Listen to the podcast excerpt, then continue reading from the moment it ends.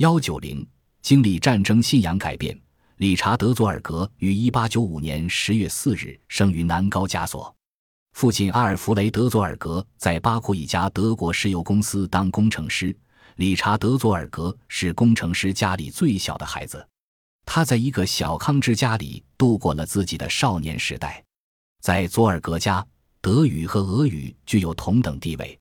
他先后在柏林受到小学、中学教育。对普鲁士的生活极为反感，而对政台则有兴趣。一九一四年八月，德皇政府对沙俄宣战，第二次世界大战爆发。德皇向全国发出了征战的号召，普鲁士的每所学校都争着献出更多的志愿兵。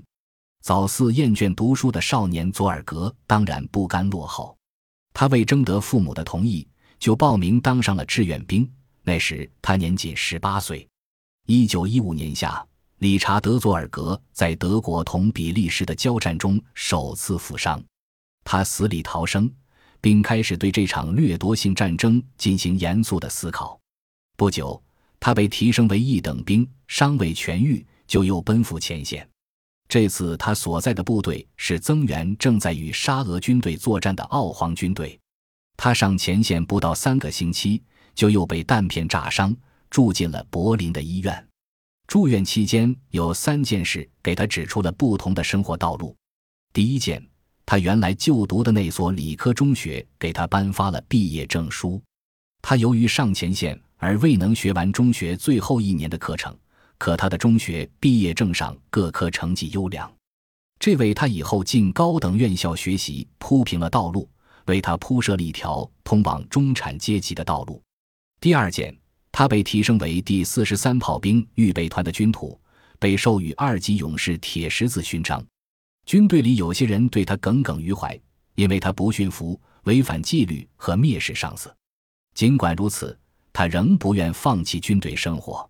第三件，他收到一份斯巴达克斯小组的传单，这些传单是德国社会民主党成员卡尔里伯克内西等人撰写的，号召人民起来反对帝国主义战争。这件事对佐尔格的生活道路产生了决定性作用。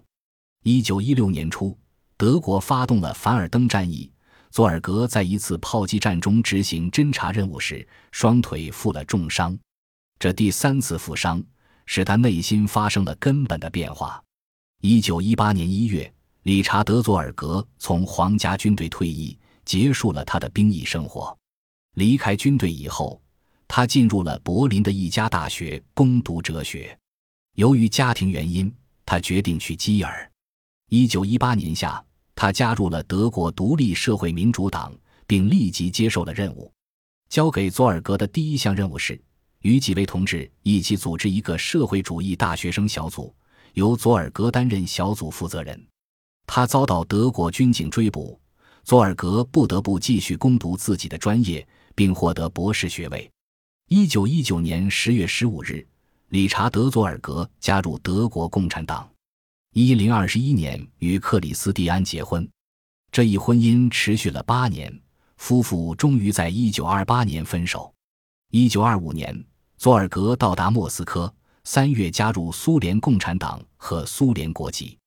一九二八年，佐尔格被出乎意料的。叫到苏联红军总参谋部情报部部长扬卡尔诺维奇·别尔金那里。别尔金说，佐尔格是一位有才能的侦察员、认真细致的评论员和可信赖的有预见的人。